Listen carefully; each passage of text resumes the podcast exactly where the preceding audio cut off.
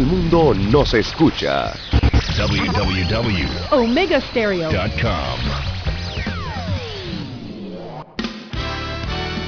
La mejor franja informativa matutina inicia a partir de este momento con un análisis completo del acontecer nacional e internacional. Noticiero Omega Estéreo.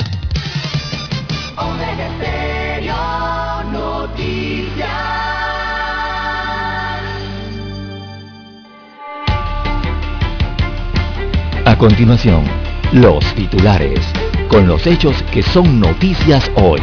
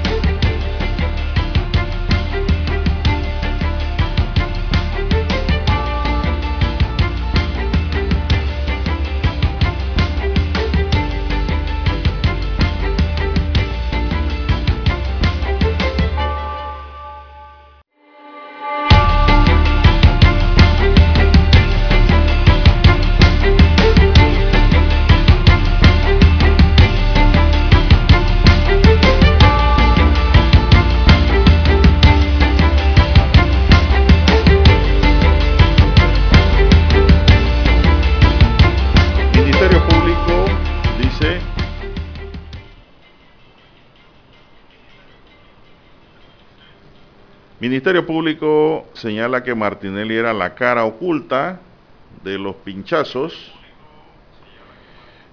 En otros titulares tenemos los 62 acusados por los sobornos de Odebrecht van a audiencia en 2022.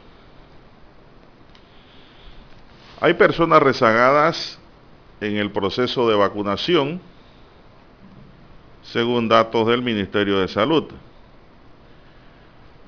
Tribunal ordena extradición de Ricardo Martinelli a los Estados Unidos.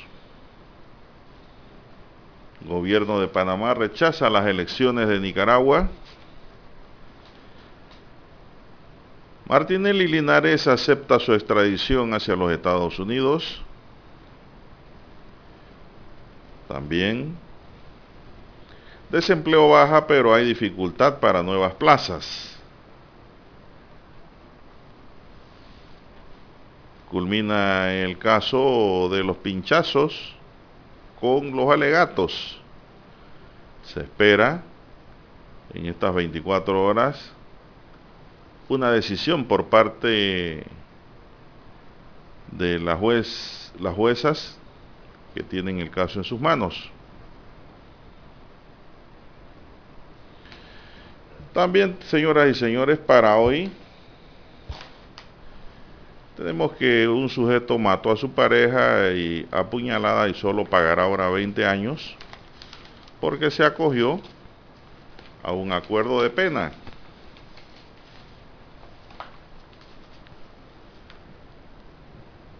Y la violencia no se detiene, los femicidios y los ataques a la mujer no paran. Ahora un sujeto macheteó a su mujer en Barú. A este lo mandaron al psiquiatra para ver su condición mental. Una mujer se tiró de un puente en la cinta costera y a pesar de la altura que no es muy alta, murió lamentablemente. Bien amigos y amigas, estos son solamente titulares. En breve regresaremos con los detalles de estas y otras noticias. Estos fueron nuestros titulares de hoy. En breve regresamos. 7:30 AM. Infoanálisis, con entrevistas y análisis con los personajes que son noticia. La mejor franja informativa matutina está en los 107.3 FM de Omega Estéreo, cadena nacional. Omega Stereo tiene una nueva app. Descárgala en Play Store y App Store totalmente gratis. Escucha Omega Stereo las 24 horas donde estés con nuestra nueva app.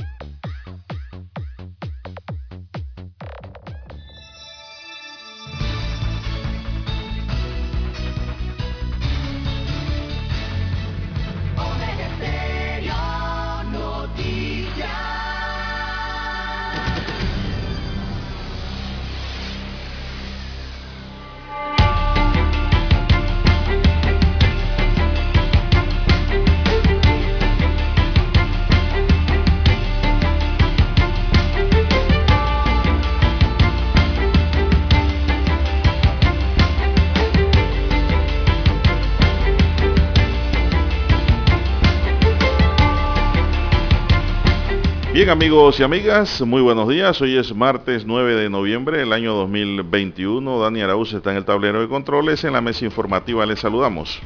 César Lara. Y Juan de Dios Hernández Sanjur para presentarles las noticias, los comentarios y análisis de lo que pasa en Panamá y el mundo en dos horas de información, iniciando esta jornada como todos los días con fe y devoción, agradeciendo ante todo Dios Todopoderoso por esa oportunidad que nos da de poder compartir una nueva mañana y de esta forma llegar hacia sus hogares acompañarles en su automóvil y donde quiera que usted se encuentre a esta hora de la madrugada.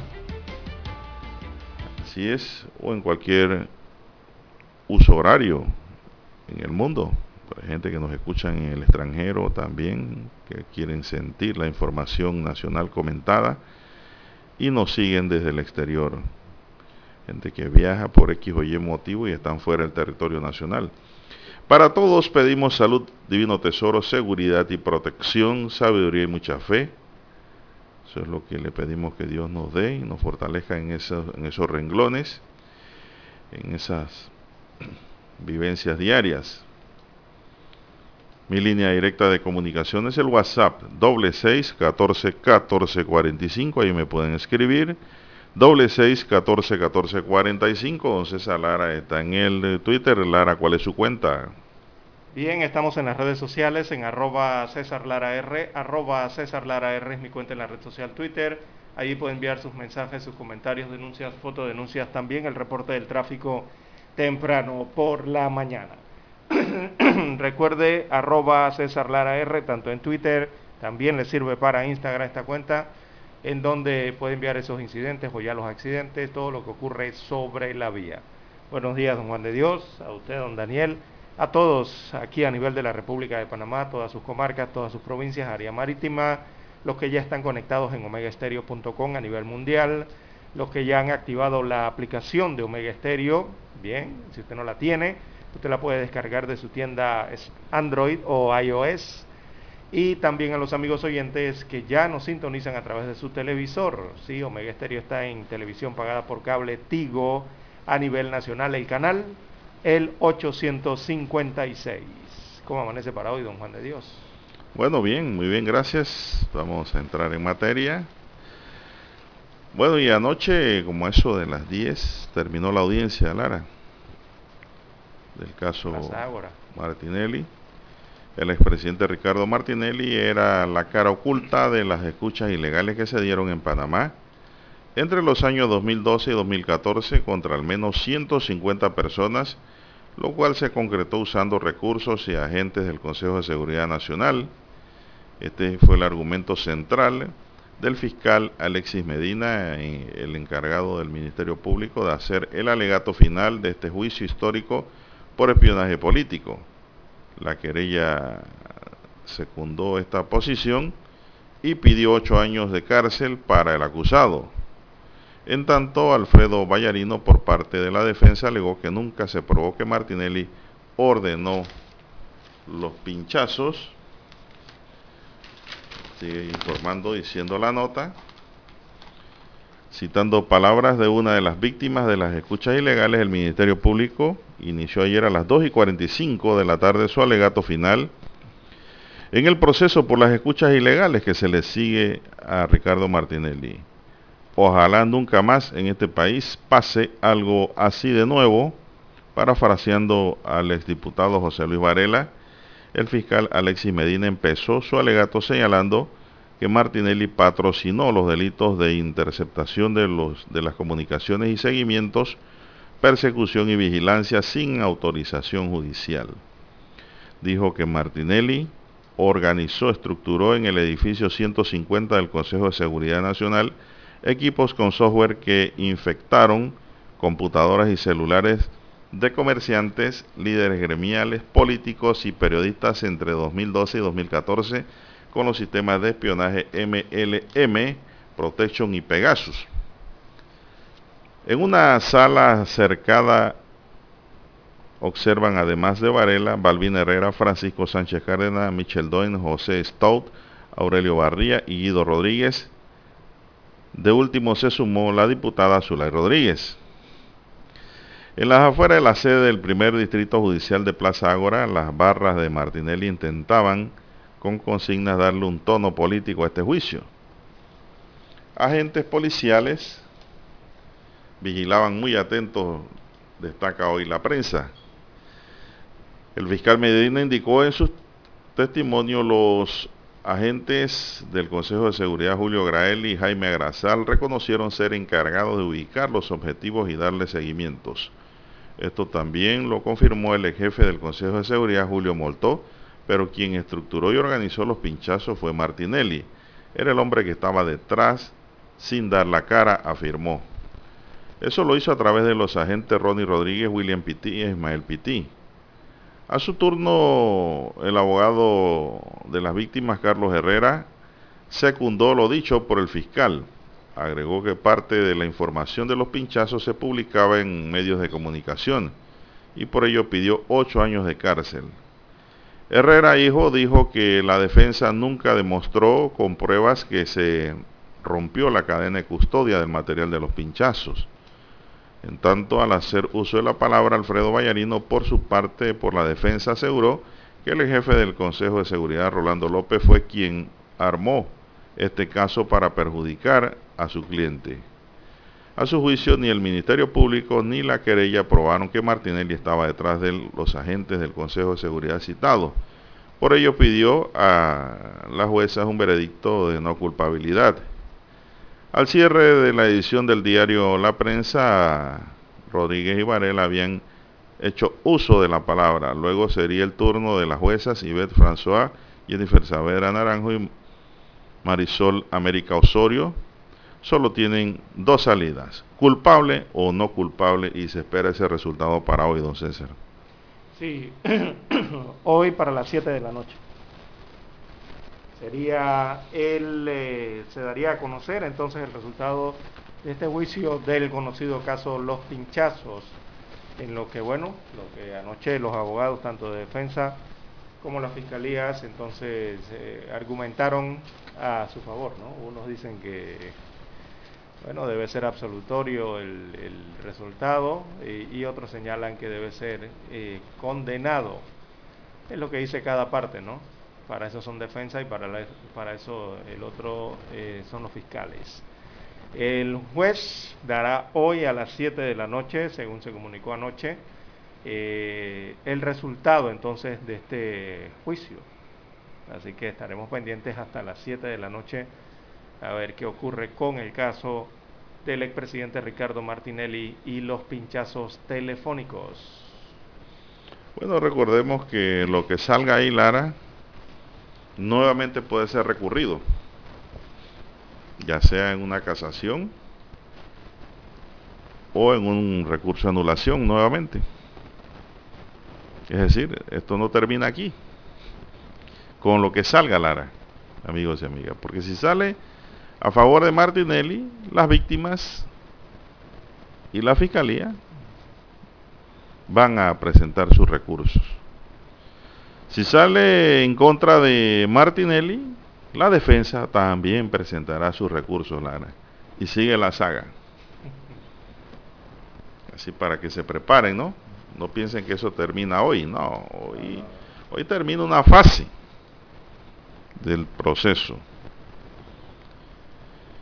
Así que hay que esperar, ¿no? Eh, ¿Qué van a determinar las tres jueces? Son las 5.47 minutos. Vamos a una pausa y volvemos. Noticiero Omega Estéreo. La mejor franja informativa matutina está en los 107.3 FM de Omega Estéreo. 5.30 AM. Noticiero Omega Estéreo. Presenta los hechos nacionales e internacionales más relevantes del día. 7.30 AM. Infoanálisis con entrevistas y análisis con los personajes que son noticia. De 8 y 30 a 9 y 30 de la mañana, sin rodeos, con Álvaro Alvarado. De lunes a viernes, por Omega Estéreo. Omega Stereo tiene una nueva app. Descárgala en Play Store y App Store totalmente gratis. Escucha Omega Stereo las 24 horas donde estés con nuestra aplicación totalmente nueva. En centrales telefónicas. La casa del teléfono es tu mejor opción. Te asesoramos y ofrecemos buena atención. Con años de experiencia trabajando para ti. La casa del teléfono, ubicados en Via Brasil y lista hermosa. La casa del teléfono, líder de telecomunicaciones. La casa del teléfono,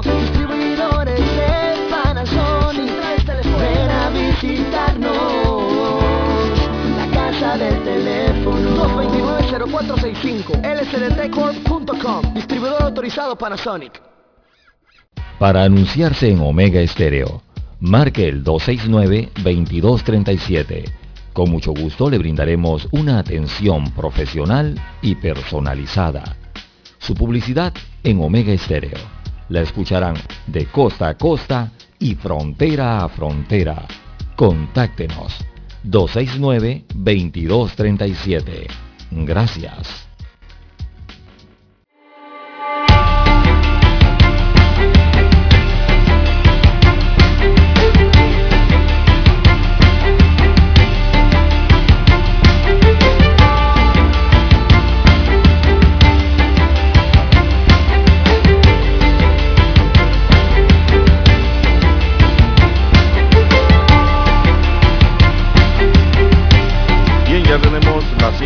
5.50 minutos. 5.50 minutos. Don César, ¿cómo está el comportamiento de la, del COVID en Panamá? ¿Qué información tiene usted allí? Bueno, el último informe epidemiológico habla de seis defunciones, seis fallecimientos por COVID-19 en las últimas 24 horas. Así lo informa el MINSA, 106 casos positivos eh, de la enfermedad y seis defunciones. Es el resumen que hay del informe epidemiológico. Eh, destaca también que se reportan 473.522 casos confirmados, de los cuales precisamente 106 son casos nuevos. En las últimas 24 horas ocurrieron 6 defunciones para un total acumulado de 7.335 fallecimientos por la enfermedad en el país. Así que el informe indica que se aplicaron 2.796 pruebas para una positividad del 3.7%, está subiendo. Además, eh, se contabilizaron 93 nuevos recuperados para un acumulado de 464.546 personas eh, restablecidas de la enfermedad. Veamos los casos activos, son las personas que actualmente eh, padecen de la enfermedad en el país. Bueno, los que tienen COVID-19 suman 1.641 pacientes, de los cuales 1.501 están en aislamiento domiciliario, están en sus viviendas, residencias, en sus fincas, recibiendo tratamiento ambulatorio y 140 están hospitalizados. Los que están eh, en aislamiento domiciliario se dividen en 1.425 en casa y 76 en hoteles hospitalizados. En cuanto a los hospitalizados, Allí son 114 los que están en salas con un COVID moderado y hay 26 pacientes en unidades de cuidados intensivos, en la UCI. Estos tienen un COVID más complicado, un COVID más grave. Así que así está la situación del COVID-19 para hoy. Repetimos, don Juan de Dios, 106 casos positivos eh, arrojaron las pruebas eh, para la última jornada y también en las últimas 24 horas se decretaron seis defunciones, seis muertes por COVID-19 en el país. Sí, bastante aumentaron. La UCI está en 26. Se, mantiene. Eh, están, sí, parece. Sí, salieron de los hospitales evidentemente porque los que están en salas disminuyeron cuatro y la UCI se mantiene en 26. Bueno, pueden haber pasado algunos para UCI también. Eh, pero para el parecer, don Juan de Dios, están dando en los hospitales los fallecimientos. Son pacientes en hospitales. ¿No son de la unidad de cuidados intensivos? Eh, puede, puede ser de las, de las salas, de las salas o de la unidad de cuidados intensivos. Son los que están en los hospitales. puede ser. porque no lo, no lo detallan aquí, no detallan dónde el fallecimiento se registró, si fue en, en pacientes en sala o pacientes en unidades de cuidados intensivos. Mm. Bueno, Eh, dicen aquí que el juicio oral a Martinelli continuará con el sentido del fallo. Hoy martes 9 de noviembre a las 7 de la noche en el Salón 1. Sí, hoy. En las instalaciones del Sistema Penal Acusatorio Plaza Ágora. Hoy el juez. Eh, Información que me envía Panamá Press. Así es. Bueno, gracias. Son las 5.54 minutos, señoras y señores. Hay 800 mil personas sin vacunar, Lara. ¿Sabías eso? Contra la COVID-19. Casi un Eh, millón. No, deben estar en más de un millón. Esa cifra se queda corta, pienso yo, porque están vacunando de 12 años hacia arriba. Los de 0 a 12 años en el país, según la Contraloría y los censos, pueden estar en más de 1.1 millones.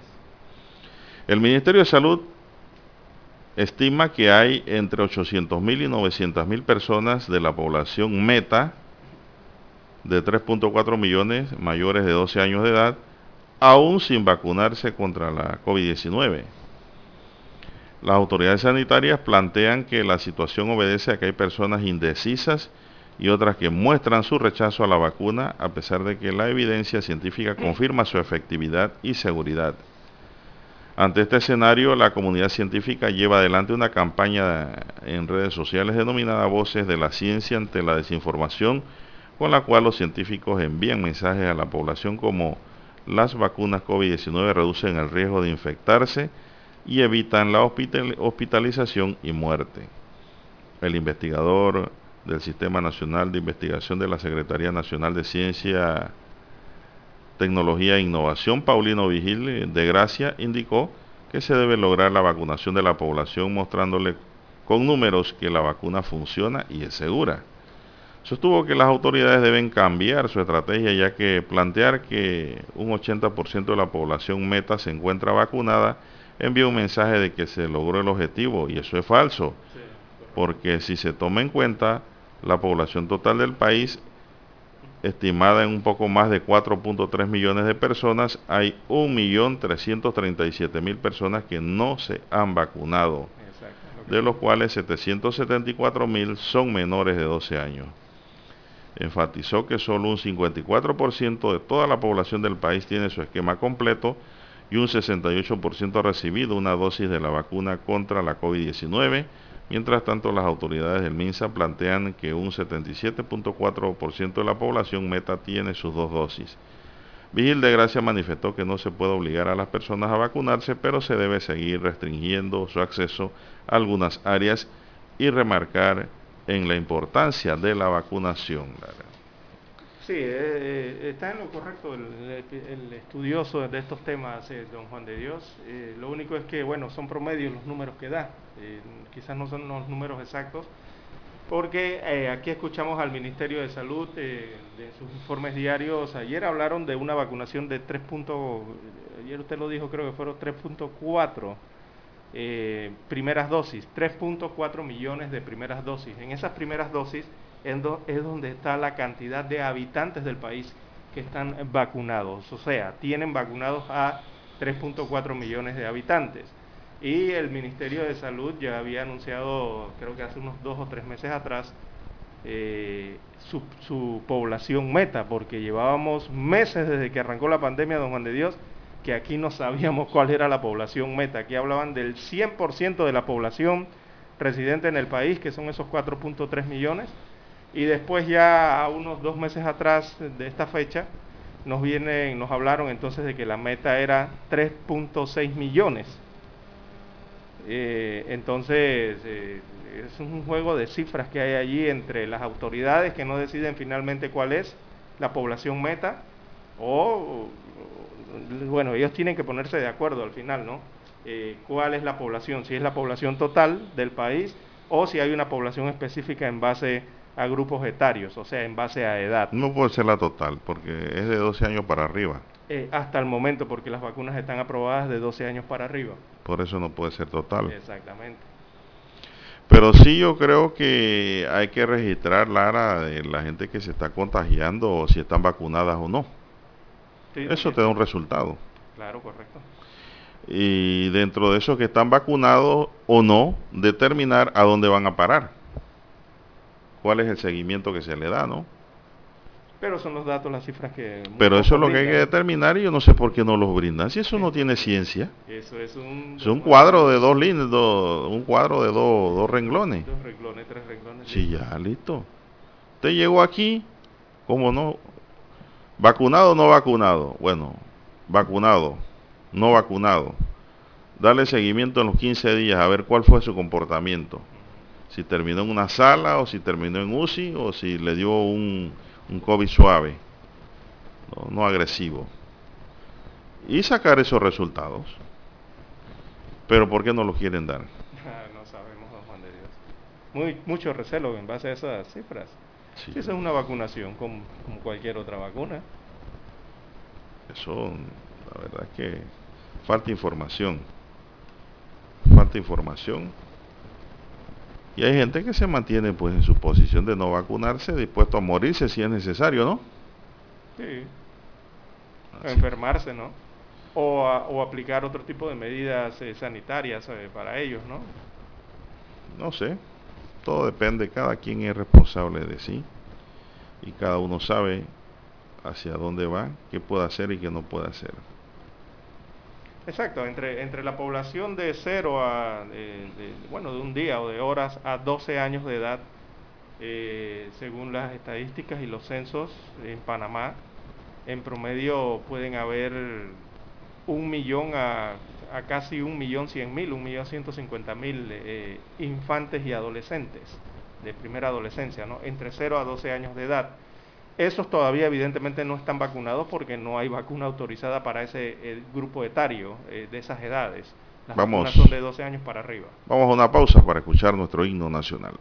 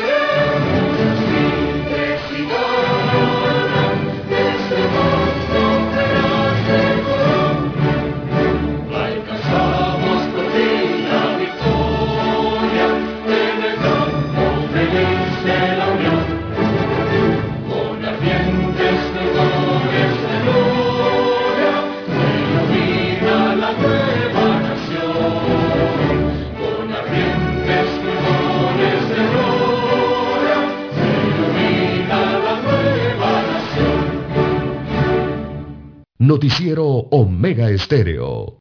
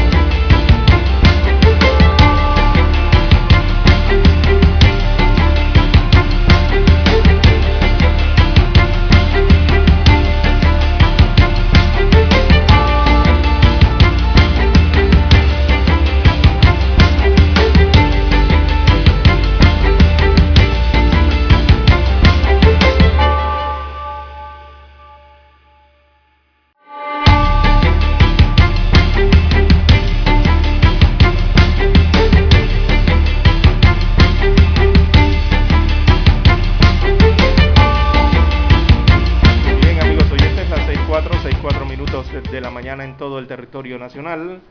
Bueno, y se registró un asalto a mano armada en una casa de empeño, don Juan de Dios, en el distrito de San Miguelito.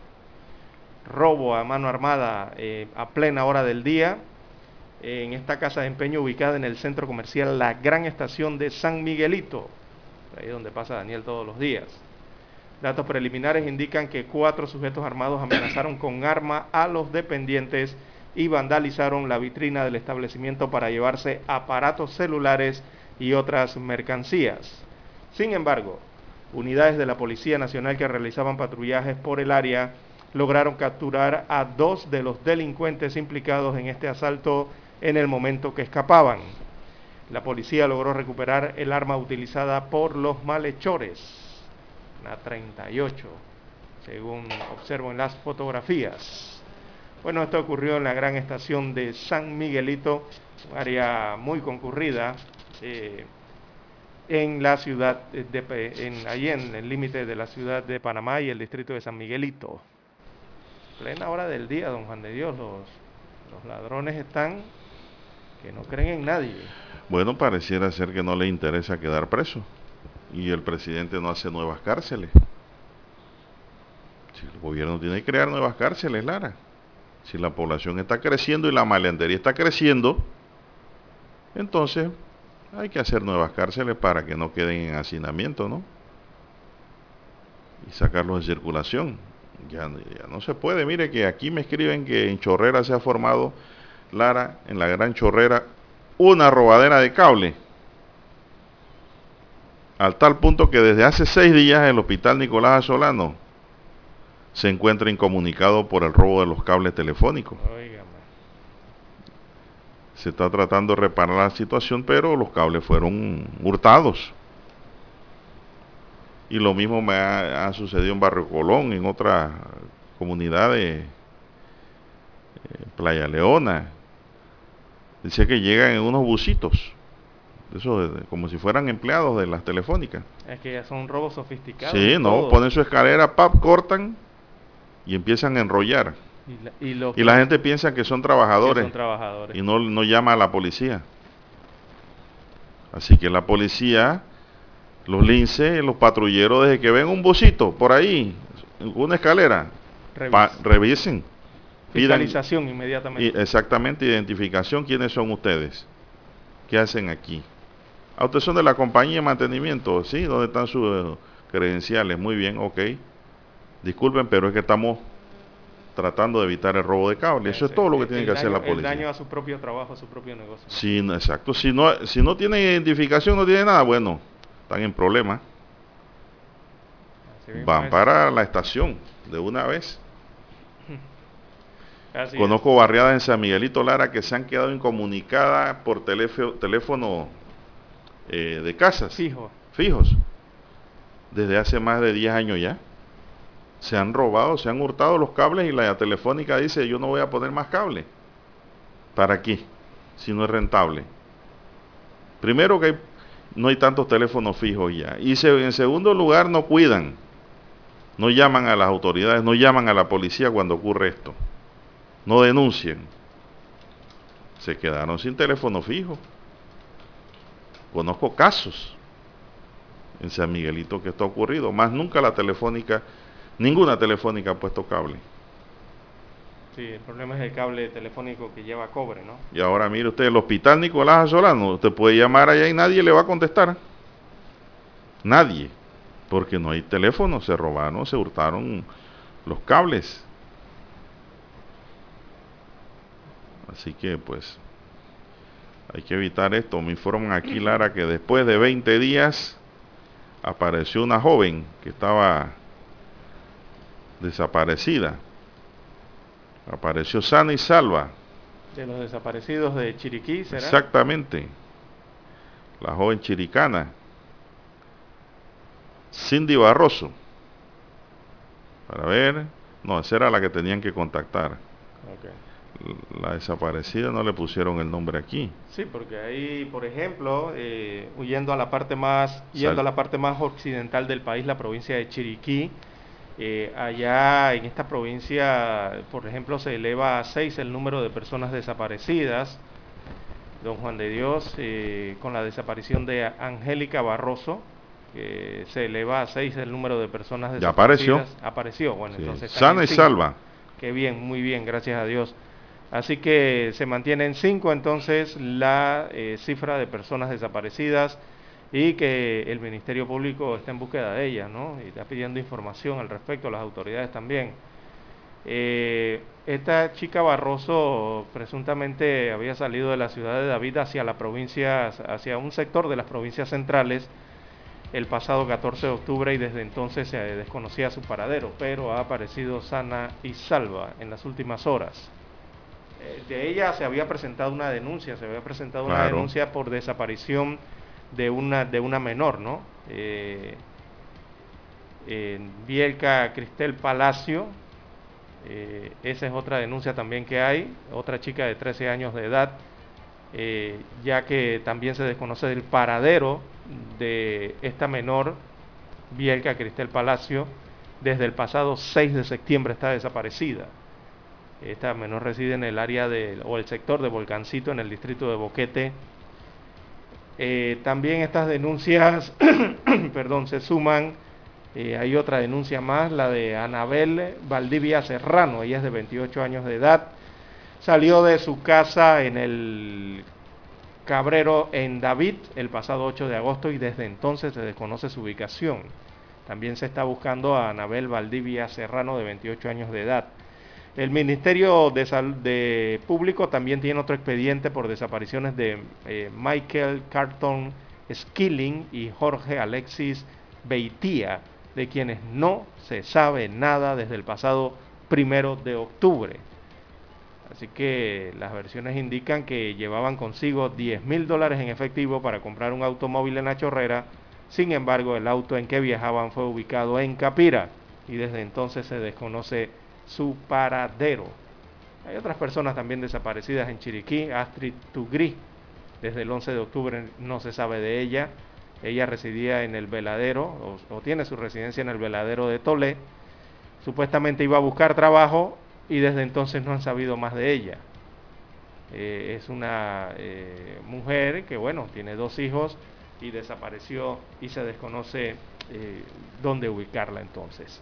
Así que son parte de los eh, expedientes que se siguen en la provincia de Chiriquí respecto a las personas desaparecidas. Y por lo menos entonces desapareció ayer una de estas eh, mujeres, eh, don Juan de Dios. 17 días sin comunicación con su familia, no hombre. eso, no, eso no se hace. Eso no se hace. No está secuestrada, no está privada de su libertad. Simplemente no se comunica con su familia, pues.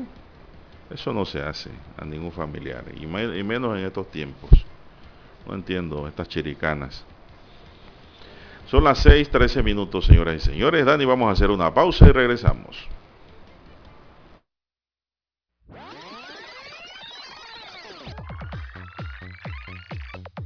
Omega Stereo tiene una nueva app. Descárgala en Play Store y App Store totalmente gratis. Escucha Omega Stereo las 24 horas donde estés con nuestra aplicación 100% renovada.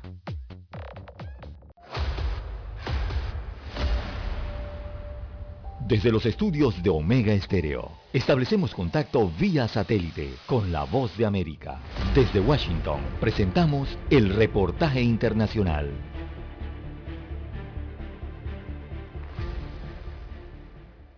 Un par de balaceras ocurridas en los últimos días en la Riviera Maya, una de las principales zonas turísticas de México, prende los focos rojos para las autoridades. Primero fue un enfrentamiento entre presuntos narcomenudistas en un bar de la zona centro de Tulum, Quintana Roo. Los hechos dejaron como saldo dos turistas muertas de nacionalidad alemana e india y otros tres heridos. Solo unos días después, un comando de 15 personas disparó en plena playa de Puerto Morelos a dos supuestos narcomenudistas, provocando pánico entre los turistas que ahí se encontraban. Las investigaciones revelan que se trató de una disputa por el territorio para la venta de droga. El fiscal de Quintana Roo, Oscar Montes de Oca, reveló que 12 bandas narcomenudistas operan en las playas de la Riviera Maya en el estado. Dijo que la demanda y oferta son causas directas del incremento en la violencia.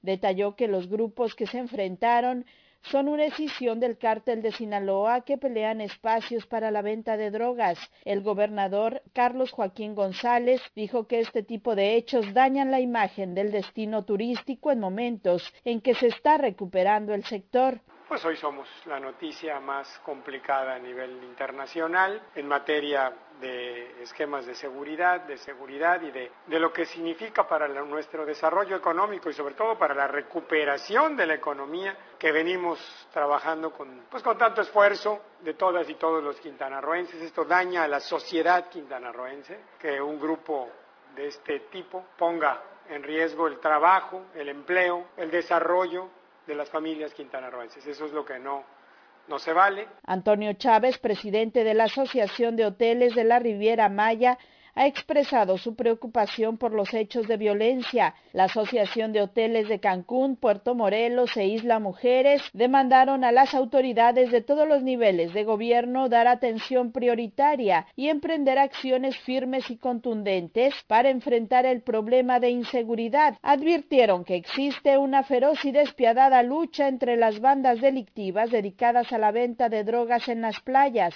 Sara Pablo, Voz de América, Ciudad de México. Escucharon vía satélite desde Washington el reportaje internacional. La mejor franja informativa matutina está en los 107.3 FM de Omega Estéreo, 530 AM. Noticiero Omega Estéreo presenta los hechos nacionales e internacionales más relevantes del día. 730 AM.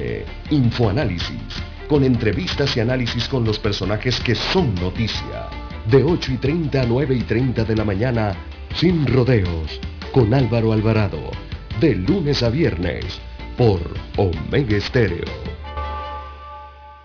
Somos Omega Estéreo, 40 años siendo la cadena nacional en FM Estéreo, pionera en Panamá.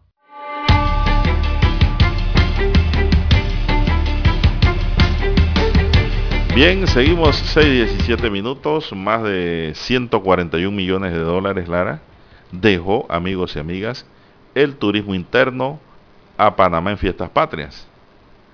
Los días 3, 4 y 5 de noviembre se desplazaron 944.280 personas desde la capital al interior, Lara.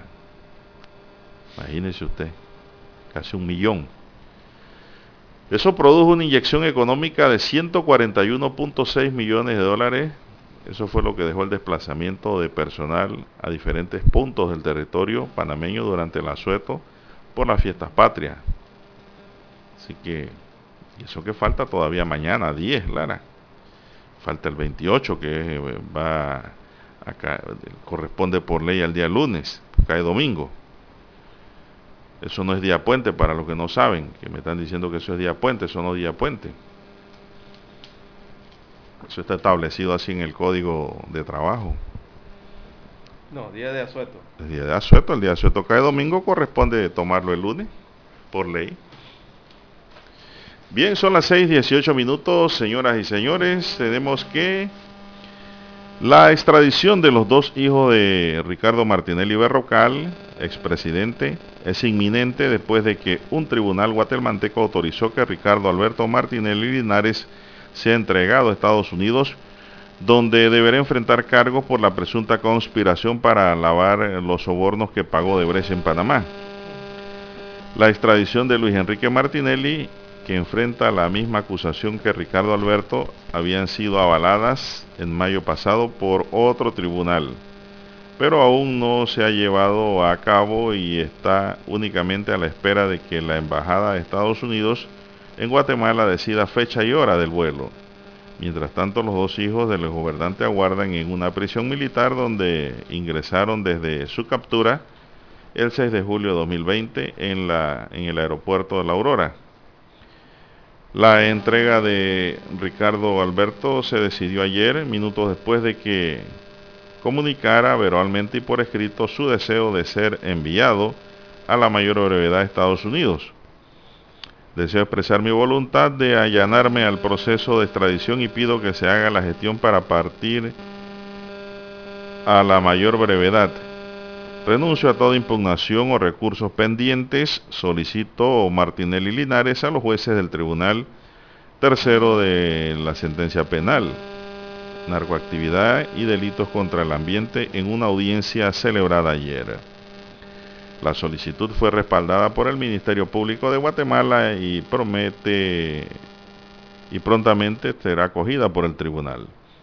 Ante la manifestación expresada, este tribunal decidió resolver la formal extradición a Estados, a, efecto, a Estados Unidos a efecto de ser entregados para el correspondiente proceso penal instaurado en esa nación, anunció el presidente del tribunal, Saúl Álvarez. También comunicó que se mantenía el secuestro de dos celulares incautados al momento de la captura, pero autorizó la devolución de otros bienes si así lo solicita la defensa. Previamente el Ministerio Público a través de la fiscal eh, Karina Bolaño sustentó la acusación que reposa en la Corte del Distrito Oeste de Nueva York y en la que se detallan tres cargos, todos ligados a sobornos que la constructora de Brecht reconoció haber pagado en Panamá a cambio de contratos de obras civiles. Se trata de un cargo por presuntamente conspirar para lavar dinero y dos por ocultar información sobre blanqueo de capitales por hechos presuntamente cometidos entre agosto de 2009 y septiembre de 2017, lo que coincide con todo el mandato presidencial de su padre. Luis Enrique enfrenta dos cargos adicionales por el supuesto uso de dineros obtenidos a través del lavado de dinero en la acusación formal se dice que los hermanos Martinelli y Linares participaron en la receptación y pago de sobornos por 28 millones de dólares. Aproximadamente 19 millones de dólares fueron transferidos a través de cuentas bancarias en Estados Unidos y Nueva York, leyó la fiscal Bolaños, quien señaló que Ricardo Alberto y Luis Enrique sirvieron como signatarios de las compañías ficticias y personalmente enviaron y causaron el envío de transferencias bancarias para ocultar y gastar las ganancias del soborno. En Panamá, la Fiscalía Especial Anticorrupción del caso de Brecht también pidió enjuiciar al expresidente y a sus dos hijos. Ayer se conoció que la audiencia preliminar se celebrará en julio del próximo año 2022. Panamá había pedido extraditar a Ricardo Alberto y Luis Enrique, pero por otro caso de sobornos el denominado caso Blue Apples, pero Guatemala rechazó la solicitud ya que fue recibida con posterioridad a la de los Estados Unidos, que los pidió con mucha antelación. Son las 6.22 minutos, señoras y señores. Bueno, ya van a ser enviados, Lara, los dos. ¿Qué va a suceder allá, Lara? Es la gran pregunta, ¿no? Que se hacen todos los que estamos pendientes, nos hacemos los que estamos pendientes de estos casos. Las preguntas que nos hacemos los abogados, los ciudadanos en general. ¿Qué sucedería? Bueno, allá en Estados Unidos, Lara, prospera la colaboración eficaz. Si ellos colaboran, indudablemente que sus penas van a bajar. si no colaboran, pagan pena completa. En caso de que fueran encontrados culpables, Lara, respetando su presunción de inocencia, porque ellos allá tendrán derecho a abogados también, a defensa, a firmas grandes de abogados que van a esgrimir sus conocimientos, ¿no? En defensa de sus clientes. Eso es normal. Tienen derecho a la defensa. Pero si colaboran, Lara, las cosas se le mejoran a ambos. Son las 6.24 minutos en su noticiero Megesterio, el primero con las últimas.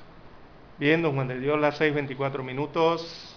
Bueno, ayer eh, surgió una noticia que ha causado mucho revuelo, mucha polémica entre la opinión pública del país, don Juan de Dios, y es que PAN Deportes anunció ayer que construirán un salón de la fama del deporte panameño por un costo de 14 millones de dólares, según anunciaban ayer eh, las autoridades de Pandeporte, que un total de 14 millones de dólares se invertirán para la construcción del Museo del Deporte que va a tener el Salón de la Fama del Deporte en Panamá, según anunciaba el director del Instituto Panameño de Deportes, Héctor Brands. Así que la creación de la instalación, según Brands, busca resaltar la memoria de los deportistas que por sus eh, proezas marcaron una diferencia y que los jóvenes nacionales y de otras latitudes se inspiren y motiven a cultivar alguna disciplina deportiva y contribuyan al fortalecimiento de la nacionalidad panameña alrededor del mundo, teniendo el deporte como una herramienta de transformación social decía ayer el director de Pandeportes, don Juan de Dios. Pero al darse el anuncio de este proyecto o de esta idea, eh, mucha ha sido la polémica que ha generado, por, sobre todo por el monto de 14 millones de dólares y el momentum en que se esboza esta idea o se quiere realizar esta idea, ¿no? Eh, que es una idea que mm, para mi parecer, don Juan de Dios, no va como muy compatible en medio de este tiempo y en medio de la situación que vive el deporte nacional, un deporte nacional que en el país hay es falta de gimnasios, hay es falta de estadios, falta de pistas y piscinas, hay falta de cualquier tipo de infraestructura deportiva adecuada, sobre todo en las provincias interioranas Digo, no hay instalaciones, no hay uniformes, no hay implementos, pero sí hay para un salón de la fama que los costará a los contribuyentes más de 14 millones de dólares. Digo, cuando yo escuché al director de Pandeportes ayer anunciar esto, yo me decía para mis adentros, don Juan de Dios, si es que no hay sentido común, ¿verdad? Eh, si es que realmente importan los deportistas en este país, o con la ciudadanía, si hay alguna estipulación con la ciudadanía que es la que paga los impuestos eh, para el Estado. Porque gastarse 14 millones de dólares en un salón de la fama, cuando tenemos atletas que no compiten por falta de apoyo, cuando vemos atletas que están en formación y no tienen los recursos suficientes para su formación, cuando vemos que hay atletas haciendo rifas, tómbolas, guantú, colectas. Hay atletas que se dedican hasta a vender comida, don Juan de Dios, para poder conseguir los recursos y poder competir en nombre del país, salir afuera y poder competir. Digo. Salir. Eh, exacto, eh, eh, corrijo. Hay una realidad crítica inevitable aquí con este tema y es que gastarse esos 14 millones de dólares para un salón de la fama digo, eso deja mucho que pensar en el momento en el que está viviendo el país, sobre todo deja a los ciudadanos pensando más mal que bien, don Juan de Dios, porque aquí hay que ver cómo está la situación. Esto, para mí, este anuncio simplemente es un sinónimo de malgastar el dinero eh, en estas decisiones eh, lastimosamente políticas, politiqueras. Eh, eh, digo, yo me pregunto, ¿en qué puede mejorar o fortalecer las debilidades del deporte un salón de la fama de 14 millones de dólares en estos momentos? Yo no sé los asesores en plan deporte quiénes son o qué piensan. Eh, yo sí considero como ciudadano y que pago impuestos en este país que lo mejor sería tomar esos 14 millones de dólares, don Juan de Dios, y distribuirlos para apoyar el desarrollo de los deportes individuales que los tienen completamente abandonados. Aquí lastimosamente la gente piensa más en fútbol y en algunas otras dos o tres disciplinas más, pero el resto las tienen completamente abandonadas las autoridades. ¿Verdad?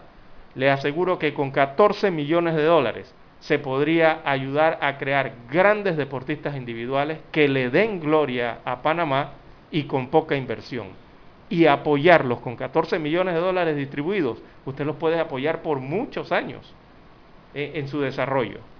Digo, es realmente increíble las cosas que están pasando eh, cuando aquí no hay, repito, no hay ni para uniformes. Los, atletas van a Pandeportes y le piden uniformes y ni siquiera esa autoridad está en la capacidad de brindarle uniformes a quienes nos van a representar como país. Bueno, y ahora no hay ni pasajes aéreos, usted ve a los atletas mendigando. Realmente, ¿qué prioridad hay en Pandeportes? ¿Qué prioridad tiene el director de Pandeportes? Bueno, está bien, ¿no? Lo que usted ha expuesto es una realidad y no es mentira, es una verdad. Pero ahora yo me pregunto, ¿y qué hacemos con los famosos? ¿Dónde los llevamos? Pueden esperar, ya la, fama y la gloria está. ¿Y cómo lo vamos a ubicar? ¿Cómo vamos a tener un lugar donde inspirar a la juventud, a la niñez, para llegar allá? Es una pregunta que hago, ¿no? No estoy justificando, pero esa pregunta hay que hacerla. Para mí es más importante desarrollar los deportistas, don Juan de Dios, lo que viene. Está bien, digo, yo, no, yo, no he dicho que usted está equivocado, yo he dicho que usted ha dicho una verdad, ¿no?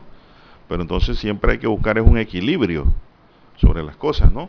Es importante todo lo que usted ha dicho y es una necesidad, pero también se necesita un salón de la fama, porque uno hace, hacemos un salón más económico, no de 14 millones. Exacto.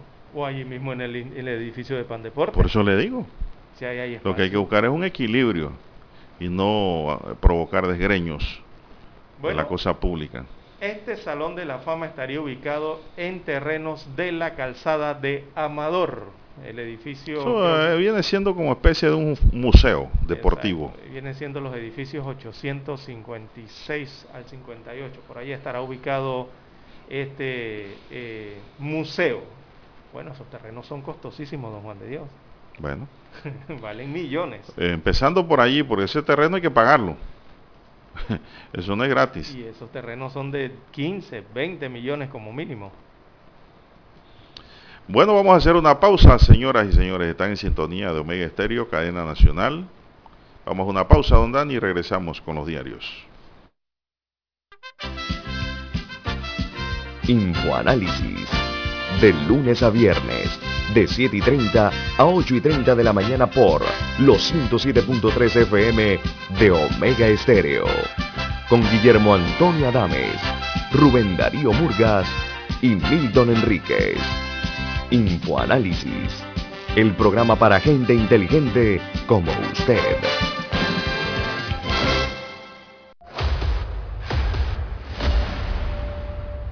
Desde los estudios de Omega Estéreo, establecemos contacto vía satélite con la voz de América. Desde Washington, presentamos el reportaje internacional.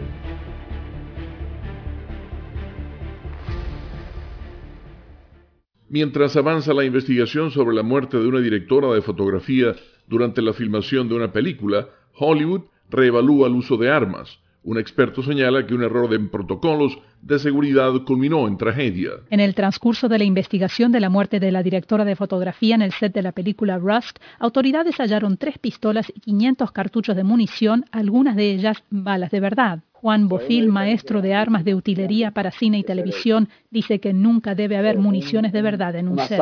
Como demuestra, algunas son tan realistas que pueden confundirse, pero en algunas producciones se usan armas de verdad con salvas para un efecto más realista. Verónica Villafañe, Voz de América, Los Ángeles. Organizaciones no gubernamentales estadounidenses enviaron a Cuba una donación de miles de kilos de alimentos para apoyar a la población y demostrar su desacuerdo con las sanciones impuestas por Washington a la nación antillana. Escucharon vía satélite desde Washington el reportaje internacional. Omega Estéreo, 24 horas en FM Estéreo. Problemas de tierra, accidentes graves, reclamos a aseguradoras, incumplimientos de contratos, reclamos de herencias, todo asunto civil y penal, consulte al 6614-1445. Ahora contamos con el servicio de asesoría, confección de pliegos de cargos, impugnación y defensa en materia de contrataciones públicas. 6614-1445. Licenciados Juan de Dios Hernández Sanjur y Belkis Hernández Díaz.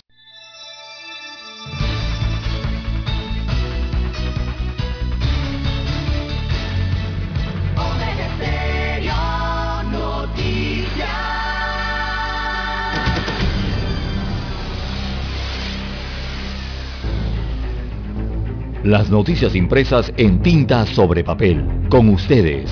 Escuchando el periódico. Los titulares de las primeras planas de los diarios estándares de circulación en Panamá.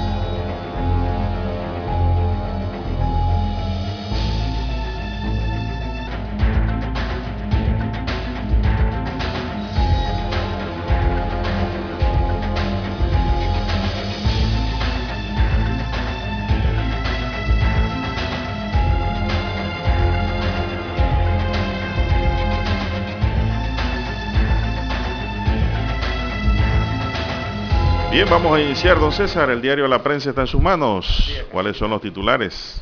Bien, el diario La Prensa titula para este martes 9 de noviembre del año 2021. Grupo Unidos por el Canal pone otro reclamo de 3.586 millones de dólares.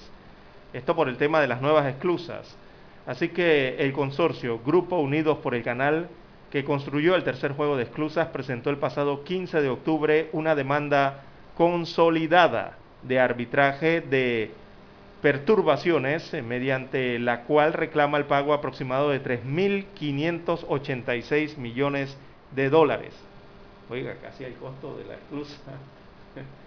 Imagínese usted. Otro reclamo. Adicionalmente, el consorcio en el cual participa SACIR, también eh, WeBuild, antes Impregilio y Jan de Null, reclama intereses, costos y gastos legales del proceso arbitral y 744 días de extensión en la ejecución de las obras.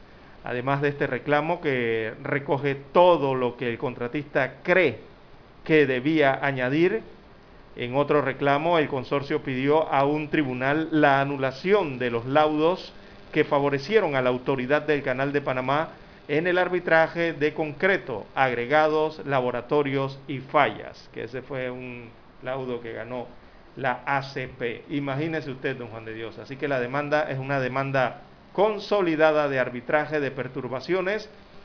Eh, repito la fecha de presentación, 15 de octubre la presentaron, con la participación entonces de SACIR, perdón, que antes era Impreglio, y Jan de Null, que fueron las empresas que se unieron para construir estas esclusas en el canal de Panamá. Nos va a costar, esto va más de la cifra de lo que costó la misma esclusa. Bien, Ministerio de Obras Públicas firmó adenda y paga un 400% más. Así que el ministro Rafael Sabonge desconoció la advertencia de la administración pasada y ordenó una nueva licitación que benefició a empresa donante de la campaña de Laurentino Cortizo Cohen. Destaca hoy el otro de los principales titulares del diario La Prensa. También Ministerio Público, eh, bueno, Martinelli era la cara oculta de los pinchazos, es lo que dice el Ministerio Público.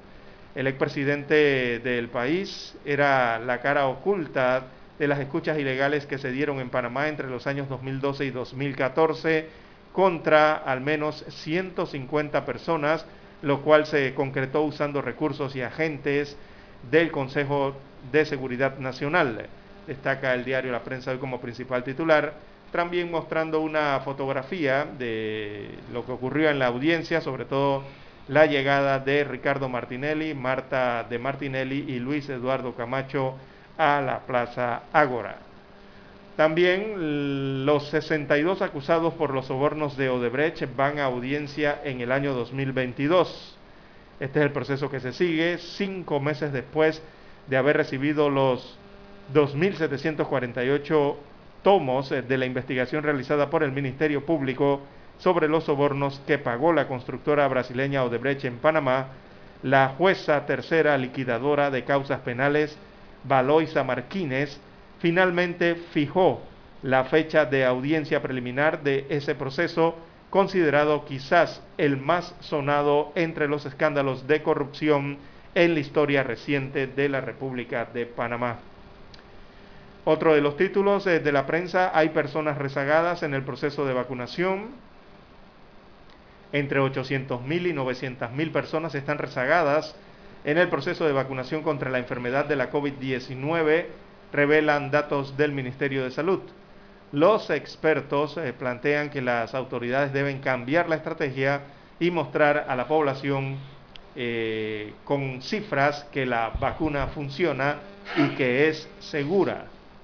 También para hoy demostrar que el sistema funciona, el reto de Panamá. Bueno, el embajador de la Unión Europea en Panamá, Chris Horner, eh, dio, dijo perdón, que el desafío de Panamá para salir de las listas eh, de blanqueo de capitales y de intercambio de información es demostrar que el sistema está funcionando. Por ejemplo, brindando respuestas a las solicitudes de información y con cooperación entre autoridades para que avancen las investigaciones. Así piensa la comunidad de la Unión Europea y su embajador en Panamá. En otros títulos del diario La Prensa, bueno, vemos en panorama, Tribunal eh, ordena extradición de Rica Martinelli a Estados Unidos de América. Este es uno de los hijos del expresidente, el hijo mayor del expresidente de la República, Ricardo Martinelli Berrocal. También en los deportes Metro y Chiriquí inician la gran final del béisbol mayor. En la sección Vivir Más, la COP26 entra en una semana crucial. También en la página 4B del diario La Prensa, aparece eh, la plana del martes eh, financiero. Desarrollan el tema la aviación rumbo a emisión cero. Bien, amigos oyentes, estos son los títulos que muestra para hoy en portada el diario La Prensa. Pasamos ahora a los títulos que tienen portada la estrella de Panamá. Gobierno de Panamá rechaza las elecciones de Nicaragua. El gobierno de Panamá, al igual que otros países de América Latina y Estados Unidos, rechazó las condiciones excluyentes de las elecciones de Nicaragua. La Cancillería en un comunicado lamentó que el proceso electoral en el que Daniel Ortega se religió para un cuarto periodo no cumpliera con las garantías mínimas requeridas. Martinelli Linares acepta extradición. Ricardo Alberto Martinelli Linares, hijo del expresidente Ricardo Martinelli, aceptó, aceptó su extradición a Estados Unidos donde enfrenta cargos vinculados al pago de sobornos de la empresa Odebrecht en Panamá. En otros titulares, la decana destaca desempleo baja, pero hay dificultad para nuevas plazas. La segunda encuesta del mercado laboral de junio determinó que el desempleo bajó del 18,5% al 14,5%. Sin embargo, la generación de empleo enfrenta dificultades. Bueno, esto todavía debió bajar más con la reactivación de contratos que se dio a finales de octubre, amigos y amigas, porque esta encuesta eh, laboral se realizó en el mes de junio y las reactivaciones de los contratos por eh, suspendidos de la actividad terciaria de los servicios se reactivó el 30 de octubre. Bueno, debió haber cambiado para mejor esa cifra. El compromiso de la moda con el planeta, unas 130 empresas de la industria de la moda y 40 organizaciones del sector se comprometen a reducir a la mitad de aquí al 2030 sus emisiones de gases de efectos de invernadero y reconocieron el impacto de la industria en el cambio climático. El compromiso está contemplado en un documento denominado Carta de la Industria de la Moda para la Acción Climática y fue presentada este lunes en el marco de la COP26. Más titulares, audiencia por el caso de Brecht será en julio del 2022. Todo es un caso de soborno. El juzgado tercero liquidador de causas penales fijó para el 18 de julio al 5 de agosto del próximo año la audiencia preliminar a 62 personas vinculadas con el escándalo de Odebrecht. Imagínense ustedes. Preliminar. Eso indica que pudiéramos estar llegando a una audiencia de fondo para el 2023. Porque estamos hablando de julio a agosto del próximo año. Muy lento esto. ¿Cuáles son las causas? Hay que buscarlas y mejorarlas. Estados Unidos reabre sus fronteras. Diversas historias se vivieron ayer en los aeropuertos de Estados Unidos con la reapertura de las fronteras en el país norteamericano luego de su cierre por la pandemia. Las personas que tienen su ciclo de vacunación completa pueden viajar al país cuya economía es una de las más grandes del mundo. pero tienes que tener tus dos vacunas, si no, no pasas. También para hoy tenemos que Melody de vender un millón de copias de su disco de los 10 años a sacar su nuevo disco en pandemia. También cerramos con el titular que dice, Panamá y El Salvador se jugarán con público, FIFA acoge apelación de Panamá. Así que la gente pues irán al estadio, lógicamente también aquellos que tienen el esquema completo de las dos vacunas, si no, no puedes entrar. Esa es la regla que se aplica allí. Vacúnate si te da la gana, si quieres. Si no quieres, no lo hagas. Pero si no te vacunas y quieres ver juego, lo tendrás que ver por televisión. No te queda de otra. Bien, amigos y amigas, ya lo sabe don Dani. Estos son los titulares del diario La Estrella de Panamá y concluimos así con la lectura de los titulares correspondientes a la fecha. Una breve pausa y volvemos. Hasta aquí Escuchando el periódico. Las noticias de primera plana, impresas en tinta sobre papel. 7.30 AM. Infoanálisis, con entrevistas y análisis con los personajes que son noticia. La mejor franja informativa matutina está en los 107.3 FM de Omega Estéreo, cadena nacional. Para anunciarse en Omega Estéreo Marque el 269-2237. Con mucho gusto le brindaremos una atención profesional y personalizada. Su publicidad en Omega Estéreo. La escucharán de costa a costa y frontera a frontera. Contáctenos 269-2237. Gracias.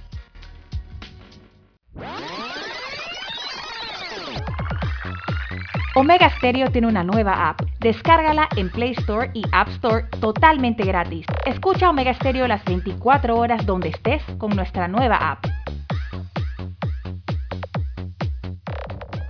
Omega Stereo. 40 años de innovación.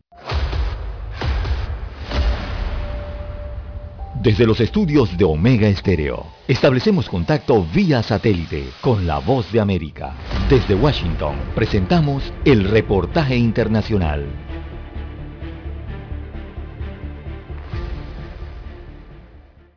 Luego del prolongado cierre a causa de la pandemia hace ya 20 meses, la frontera de Estados Unidos con México reabrió hoy una nueva normalidad que exige certificados de vacunación o pruebas negativas de COVID-19 tomadas 72 horas antes. Esta es una de las fronteras más activas del mundo y está abierta a viajes no esenciales y los más de 3.200 kilómetros entre estos dos países vuelven a ver las aglomeraciones de cientos de vehículos y las extensas filas de personas que buscan cruzar, por ejemplo, desde Tijuana. Sin embargo, las reglas sanitarias impuestas por el gobierno de los Estados Unidos pueden causar demoras en los controles y pueden ser de largas horas. Incluso en los últimos días previos a la reapertura ya se podían ver una mayor cantidad de vehículos en esta ciudad mexicana, anticipando la gran cantidad de personas que intentarán llegar a Estados Unidos por esta vía y que deberán estar dispuestos a largas esperas debido a que la apertura tiene un horario específico. Uno de los problemas más comunes que se presenta entre los mexicanos que quieren hacer el cruce es que a pesar de estar vacunados y tener su carnet que los acredita como tal, no cuentan con alguna de las vacunas aprobadas por la Organización Mundial de la Salud, como la china CanSino o la rusa Sputnik V lo que genera un gran problema a muchos de ellos que inmunizados con estos virales, por lo que posiblemente no sean admitidos. Esta es considerada una de las fronteras más transitadas del mundo y se anticipa que será muy activa durante las fiestas de fin de año, por lo que las autoridades deberán extremar sus esfuerzos para garantizar un control eficaz pero al mismo tiempo fluido. Héctor Contreras, Voz de América, Washington. Escucharon vía satélite desde Washington el reportaje internacional. Omega Estéreo, 24 horas en FM Estéreo. Es momento de adentrarnos al mar de la información. Este es el resultado de nuestra navegación por las noticias internacionales más importantes en este momento.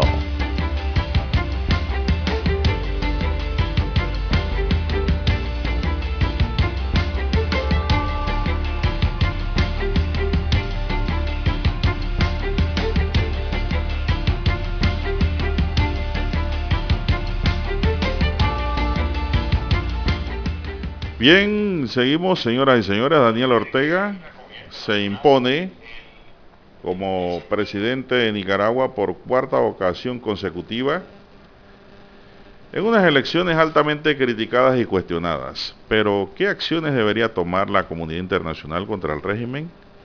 Manuel González, ex canciller de Costa Rica, responde desde el contexto del país vecino. Es viable para ello romper relaciones comerciales con Nicaragua.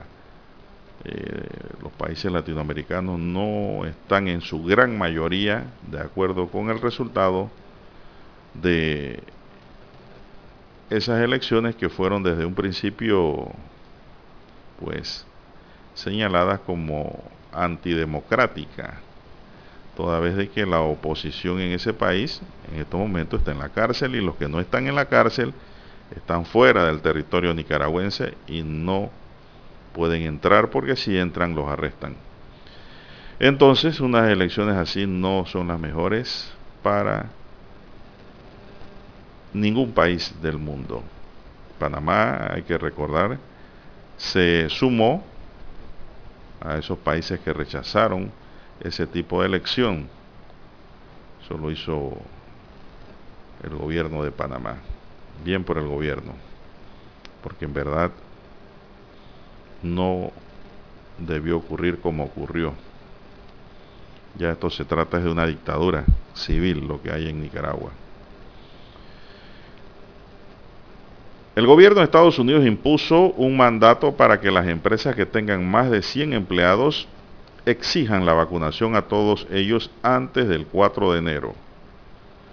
Un grupo de jueces en Texas frenó esa orden, pero el gobierno pidió a las compañías que la cumplan mientras termina de definirse el aspecto legal. La medida ha generado confusión en el país y en Los Ángeles convocaron movilizaciones por la misma. Así que pues el gobierno ha dicho claramente de que mientras la Corte no de un pronunciamiento, la medida tiene que cumplirse en los Estados Unidos. Y va dirigida a las empresas que tengan más de 100 empleados, es decir, que tengan aglomeraciones, Lara. Entonces allí tienen que colocarle las dos dosis a la gente. Lo que no me dice la nota es cuál es la consecuencia para los que no cumplen la norma establecida en la empresa, dictada por el gobierno. Esto originó protestas, Lara, también, ¿eh? en los Estados Unidos, porque hay gente que no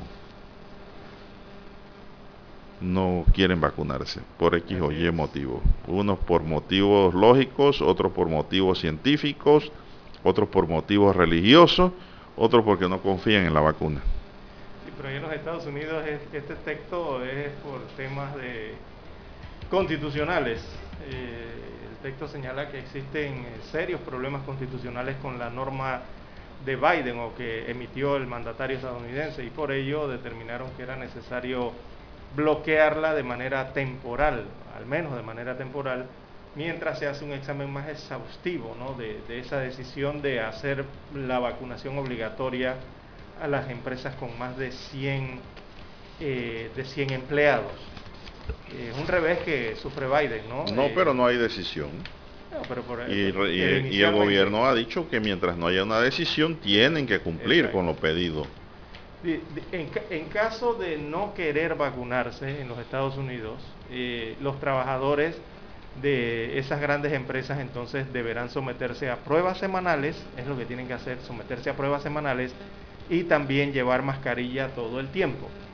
Los que deciden no vacunarse o no se han vacunado hasta el momento. Es, la, es, la, es lo que les están pidiendo o, a, lo que los van a someter realmente, ¿no? Que sería hacerse una prueba semanal y llevar la mascarilla eh, de forma obligatoria. Bueno, usted sabe, Lara, de que se está hablando ya de una cuarta ola de COVID. Así es, Europa eh, está subiendo sus cifras Ayer el presidente de la República, Laurentino Cortizo, en su cuenta de Twitter hizo la advertencia a los panameños de que tengamos cuidado con esa cuarta ola, que sigamos cuidándonos, protegiéndonos, porque Si nos pega una cuarta ola, Lara, no sé dónde vamos a parar. Sí, si viene algún confinamiento o cierre, ¿no? Exactamente. Viene un deterioro económico que pudiera surgir nuevamente, aparte del que ya han vivido muchísimas empresas en Panamá y muchos hogares panameños, por supuesto. Bueno, Lara, y de esa mala noticia, pues a llenar a Rommel Fernández, ahora sí, la FIFA levanta temporalmente medida a la selección de Panamá. La fanaticada panameña deberá comportarse dentro del estadio Rommel Fernández al enfrentar Panamá a El Salvador, si es que quieren apoyar a la selección nacional el próximo 12 de noviembre por la octagonal final de la eliminatoria de la CONCACAF. Esto lo dio a conocer Miguel Zúñiga, secretario general de la FEPAFUT, luego que fueran informados por la FIFA del levantamiento temporal de la sanción de un partido a puerta cerrada por eh, fanáticos homofóbicos. Más que nunca la selección nacional necesita el apoyo de los fanáticos y tienen que estar eh, claro que los canticos eh, homofóbicos, discriminatorios y los insultos nos van a costar muy caros y tienen consecuencias, afirmó Zúñiga. Añadió que de parte de la federación trabajaremos en campañas de concienciación y educación para que los fanáticos entiendan que eso es correcto, que eso no es correcto, perdón, y además afectan a la selección nacional en una etapa tan importante como lo es la etapa final. Mientras que Manuel Arias, presidente de la FEPAFUB, aclaró que la suspensión de la sanción es temporal hasta tanto el Comité de Apelaciones de la FIFA estudie la apelación presentada por la FEPAFUB. Todo Panamá está contento por la oportunidad que se nos está dando. Hay que tomar en cuenta que esta es una de las suspensión temporal de la medida. Significa que pudiera ser que pase al partido contra Jamaica. Lo que la FIFA hizo fue suspender la medida mientras verifica la apelación que presentamos, señaló el dirigente deportivo. ¿Te va para el estadio? Bueno, otra ¿Te va para el estadio a ver ese juego, Lara? ¿Usted qué? Otra oportunidad más que tiene entonces la fanaticada de poder asistir a la instalación deportiva. Eh, hay un máximo disponible de cinco boletos por preventa, según también han anunciado los que quieren ir y quieren adquirir su boleto para el partido entre Panamá y El Salvador. O sea, una persona puede adquirir hasta cinco, puede comprar cinco, ¿no? Para la familia. No sé, eso de, Así lo tienen establecido. Eh, no sé cuál es la burbuja allí. bueno, de las normas que han establecido, ¿no? ¿Y usted va para el estadio? Eh, ¿Qué día es el 16 de noviembre? ¿Fecha? ¿Cae día qué? ¿Lunes, martes? Depende, depende. 16 martes no puedo. No puede, martes. Lunes, martes no, no, no puedo estar en Ciudad Capital. Ah, estará para. Esa fecha, para esa fecha. Así estará que, en otra misión. Exacto. Así que tendremos que verlo por televisión. Pero usted puede entrar. A los estadios, sí, claro que la gente puede entrar. ¿Usted tiene la licencia? La licencia de conducir, claro. No, la licencia del esquema completo de vacunación. Sí se puede entrar a los estadios. Porque Pero usted, usted está vacunado. ¿Cuántos vacunados hay en Panamá? Pero usted tiene las dos vacunas. ¿Cuántos vacunados hay en Panamá? Usted echa para atrás y echa para adelante, ¿eh? Me va a tener que traer ese esquema para verlo. pues me dice de repente que tiene una cajeta de vacuna encima y de repente me dice que no tiene. ¿Demostrar una cajeta? No, no, no, no, no, no. eh, tiene que demostrar eh, el documento para poder entrar al estadio. Veamos los precios, wow. ¿Usted le da miedo cuando yo le pregunto eso? Están bonitos estos precios. ¿eh? Se asusta. Bien, el 16 entonces es el eh, partido entre Panamá y El Salvador, Estadio Rommel Fernández, ese partido que de ida perdimos. Bueno, a recuperarse la selección nacional de Panamá, la mayor de fútbol en este caso. Bueno, Lara, ya para cerrar, el nuevo entrenador del Barcelona, Xavi Hernández, considera que el equipo azulgrana no se puede permitir empatar ni perder según afirmó desde el terreno de juego del Camp Nou durante la presentación como técnico ante casi 10.000 aficionados. Estoy muy ilusionado, no me quiero emocionar, es impresionante este recibimiento de la afición, añadió Xavi, acompañado del presidente Joan Laporta. Ya en la sala de prensa, Xavi reiteró que aún sigue siendo consciente de que el club atraviesa por un mal momento, tanto deportivo como económico. La exigencia va a seguir siendo máxima desde el primer día. Llevo media vida en el Barça y cuando empatábamos perdíamos. Esto era un funeral. Aquí perder tiene que ser consecuencias. Somos el mejor club del mundo y hemos de ser excelentes en todo. No vale el notable. Eso es lo que quiero transmitir a los jugadores, advirtió. Bueno, Xavi jugó ahí, ¿verdad? Sí, sí, uno de los grandes jugadores del Uno de los mejores. ¿Se acuerda con Iniesta? ¿Cómo no? Y con Está joven. Con Ronaldinho y Messi. Un director joven. Así es. Bueno, Dani, vamos a hacer una pausa. Son las 7 en punto de la mañana. Vamos a Washington y regresamos. No te quedes por allá.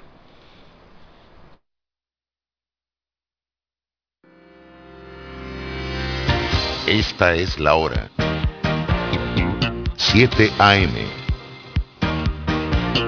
7 horas. Omega Estéreo, 40 años con usted en todo momento. El satélite indica que es momento de nuestra conexión. Desde Washington vía satélite y para Omega Estéreo de Panamá, buenos días América. Buenos días América, vía satélite, desde Washington.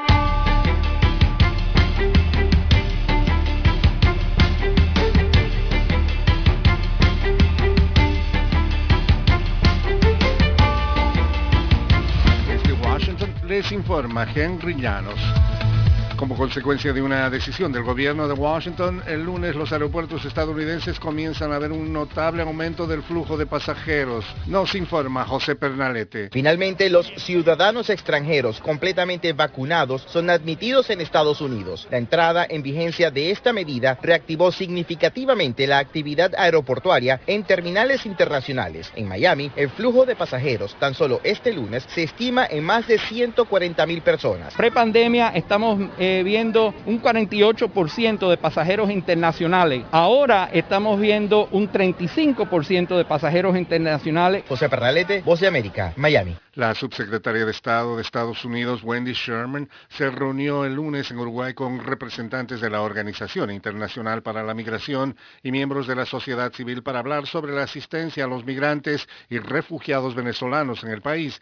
La subsecretaria también se reunió en Montevideo con líderes de empresas de energías renovables para discutir sobre la cooperación en temas de sostenibilidad en la región, según informó un portavoz del Departamento de Estado. La oposición en Venezuela condena las elecciones presidenciales en Nicaragua y las tilda de fraudulentas. Desde Caracas nos informa Carolina Alcalde. Dirigentes de la oposición venezolana coincidieron al calificar las elecciones presidenciales en Nicaragua como un fraude y acusaron al mandatario Daniel Ortega de haber elaborado un evento electoral a su medida. El presidente Nicolás Maduro felicitó al país centroamericano por la jornada electoral y aseguró que tanto en Venezuela como en Nicaragua votar es dar un paso a la paz y a la estabilidad. Y el imperialismo apuntando a Nicaragua. El imperialismo y sus aliados rastreros en Europa apuntando a Nicaragua, pero Nicaragua tiene quien la quiera, Nicaragua tiene quien la defienda. Carolina, alcalde Voz de América, Caracas. Un sismo de magnitud preliminar 6,2 se produjo hoy martes de madrugada ante la costa de Nicaragua según el Servicio Geológico de Estados Unidos. El temblor a una profundidad moderada de 35 kilómetros ocurrió a las 0.25 de la madrugada, hora local. El epicentro estaba a 61,4 kilómetros al sur de Mazachapa y unas pocas millas más al sur del municipio de San Rafael del Sur. En un primer momento no había reportes de daños o heridos ni se emitió una alerta de tsunami. Desde Washington vía satélite y para Omega Estéreo de Panamá hemos presentado Buenos Días América. Buenos días América, vía satélite, desde Washington.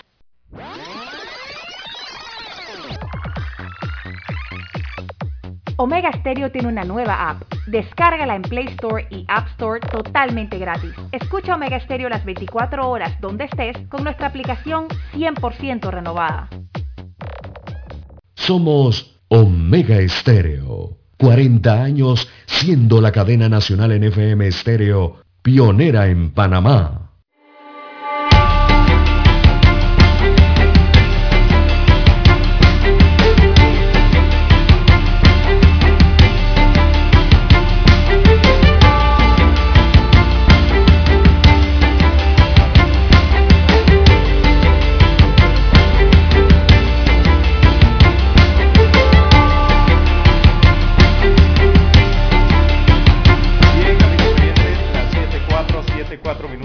De la mañana en todo el territorio nacional. En más informaciones para la mañana de hoy, bueno, mujer eh, cae del puente de cinta costera, de uno de los puentes de la cinta costera, y muere. Este caso está bajo investigación en estos momentos. Se trata de una mujer de generales desconocidas que murió al supuestamente caer de uno de los puentes eh, de la cinta costera a la altura del mercado de Marisco. Se desconoce si el hecho fue producto de un accidente o tomó la fatal decisión de lanzarse de la estructura. El hecho se reportó en horas de la tarde. Esto ante la mirada de los transeúntes y también los automovilistas que observaban el cuerpo eh, que se encontraba yacía allí en la vía. ¿no? El Ministerio Público, repito, está investigando qué realmente ocurrió en este caso. Sí, porque se hablaba también de que se cayó, que se cayó del puente. Otros dicen que no, que se tiró. Pero ¿cómo caerse de ese puente? Ese es un puente que no es muy alto, la verdad. Sí, es raro, extraño esto. Y, y, y esos puentes eh, están bastante protegidos, tienen barandas eh, bastante altas, más de un metro de altura de la cintura, ¿no? Más de arriba de la cintura por ende más de un metro. Yo no he cruzado. ¿Usted ha cruzado esos puentes? Yo no. Sí, yo he atravesado estos puentes no y lo he cruzado. son amplios, son bastante amplios. Y eh, por eso repito, tienen ba ba ba barandas de seguridad eh, bastante altas, ¿no? O sea, para caer de allí, aunque, te, aunque tú tengas un tropezón, te tropece con algo, eh, es muy difícil que vayas a caer del puente. Por eso se está investigando la situación, qué realmente ocurrió. Bueno, el alcalde de Santiago de Veragua, Samí Sandoval, acudió ayer a la presidencia de la República para entregar formalmente una misiva en la que solicitó se emita un decreto ejecutivo que declare feriado el 9 de noviembre para entidades públicas de esta ciudad, así como el 23 de octubre, fecha de fundación del mencionado distrito. El alcalde fue recibido por el presidente Laurentino Cortizo, quien se comprometió a que se emitirá el solicitado decreto ejecutivo para el año 2022, Lara, que declarará feriado esa fecha festiva, no solo para Santiago, sino también para las otras comunidades de la provincia que fueron afectadas por la decisión de la gobernación. Es decir, lo que entiendo aquí hasta donde he leído, Lara, es que se queda, como dijo el gobernador, para este año va a cambiar para el 2022. Para los que están vivos, decía mi abuela. ¿De que se mantiene? Se mantiene la decisión de que es normal, como dijo el gobernador. Explicó Sandoval que el presidente valoró los argumentos presentados sobre la solicitud de volver a las tradiciones históricas y celebrar una fecha tan importante para el pueblo como el 9 de noviembre. Celebración del Grito de Santiago, dado que no es consono con otros poblados como el de Montijo y La Mesa, se aplique el decreto ejecutivo 619 de 2019, el cual está vigente este año para algunas jurisdicciones distritales del país y para otras no. Se indicó que por la premura del tiempo y dado las implicaciones jurídicas de la emisión de ese decreto no se pudo declarar oficialmente feriado el 9 de noviembre de este año, sin embargo queda el compromiso del Ejecutivo de resolver esta polémica para el 2022. Sí, porque hay una polémica entre el alcalde del distrito de Santiago y el gobernador de la provincia de Veraguas. Sí. Eh, el alcalde eh, Samit Sandoval, ese es su nombre, él reiteró en varias ocasiones la petición de que el 9 de noviembre sea declarado feriado. Es la petición que hizo el alcalde, porque es la fecha del grito de independencia del distrito de Santiago, allá en Veraguas, y de acuerdo al alcalde debería ser decretado feriado. En cambio, el gobernador eh, es de otra de otro pensamiento, ¿no? Por eso es que se hace entonces ahora la petición o, o la decisión que la tome el Ejecutivo. Recordemos que No, ya, el Ejecutivo dijo que para el otro año. Ok, recordemos que los gobernadores son los representantes del Ejecutivo o representantes del presidente en cada provincia. Son los ojos y los oídos del presidente en cada provincia. Exactamente. Pero yo estoy de acuerdo con Sammy Sandoval. Eh, es que tradicionalmente ha Yo sido estoy de acuerdo así. con el alcalde. Tradicionalmente ha sido así, ¿no? la fecha del grito de independencia. Aquí el problema es que Sammy Sandoval no es PRD. Eh, sí, también tiene que ver mucho eso. Creo que CD. Y el, el gobernador lógicamente es PRD. Hay pugnas. Lamento mucho la apresurada decisión tomada por el señor gobernador de Veraguas, donde se ha marcado un precedente irregular en evidenciar la selectividad, quizás con responsabilidades de mando medios que no miden los resultados de las decisiones inconsultas, indicó el alcalde santiagueño. Reiteró mi agradecimiento al presidente Cortizo por los correctivos que hará y solo me queda, me queda decir que vivan los precursores de la noble ciudad cultural de Santiago y que vive el grito santiagueño, concluyó Sandoval. Entonces, no, no entiendo tampoco la medida tomada por el gobernador. ¿Será que el gobernador no es de Santiago? Es, es que eso es lo que iba a preguntar también. Y, y por el hecho de que todas las localidades de Don Juan de Dios en el interior, Penonomé tiene su 6 de noviembre. Yo como santiagueño Eh, apoyo a Sammy Sandoval, Villa, La aclaro. Villa tiene libre sus 10, eh, Las Tablas tiene libre sus 9, eh, así en Chitré y en diferentes puntos, Colón. Sí, claro. Todos. eh, Eso es eh, parte de- Localmente decretan su día eh, feriado Claro. y de festividad, ¿no? Claro. Eh, y vemos esto, esta pugna que hay entonces en Santiago de Veraguas, que al final no sé ni quién quedará bien con estas cartas y con estas decisiones, si quedará bien el gobernador, si quedará No, no, bien el alcalde, pero al final la decisión va a ser del Ejecutivo. Eh, No, ya el Ejecutivo dijo que lo va a tirar mediante un decreto, mire usted hasta dónde han tenido que llegar. pero digo, yo, yo no yo no veo sentido patrio a la posición del gobernador. Mm, Si es el mes de la patria. exacto, y es el mes de recordación de los héroes eh, locales en este caso. Sí, así es. Penonomé ya tuvo su día. Sí, el 6, pero como es... eh, eh, Cayó fin sábado. De semana, fin de semana, exacto, no es libre, ¿no? Sí, claro. pero sí tiene su día específico. Y así varios eh, poblados, eh, varias localidades entonces en el interior de la República. Es increíble que se llegue hasta esto, ¿no? Bien, son las 7.11 minutos, 7.11 minutos en su noticiero Omega Estéreo, el primero con las últimas. Bueno, Lara, Y, co- y continúa el, el- el desalojo Ah, de- sí. a, a invasores en de- terrenos cercanos al Hospital Nicolás Solano, esto en el distrito de La Chorrera, en la provincia de Panamá Oeste. Esto quedó latente desde la, desde la primera acción, don Juan de Dios. Eh, para hoy estaba programado a, a iniciar, debe haber iniciado ya a las 7 de la mañana. Eh, las autoridades del MIBIOT y otras autoridades locales tenían programado entonces otro desalojo de los invasores. Me parece que Bueno, me quedaron- informan algunos aquí, quedaron allí todavía, ¿no? me informa un oyente, Lara, que está viendo movimiento patrullero de la policía hacia el área. Y parece ser que sí van a sacar a la gente que se han regresado. O que insisten en mantenerse en los terrenos. También en los terrenos ajenos. Bueno, Bien, son las así ya 7.13 minutos. Se apersonará entonces el juez de paz y los miembros de la policía y las autoridades a, a realizar ese desalojo. ¿no? El MIBIOT sí tengo entendido que ya había evaluado varios de los casos de estos invasores y a muchos les había eh, eh, dado respuesta a través de eh, programas sociales de esa entidad que aceptaron, muchos de ellos, pero otros no, otro grupo de invasores ni siquiera las vieron, don Juan de Dios, y prefirieron quedarse allí, ¿no? Ilegales sobre los terrenos, así que, bueno, procederá lo que en justicia y derecho aquí corresponde. Bueno, ya, ya ahí se agotaron la, Las vías.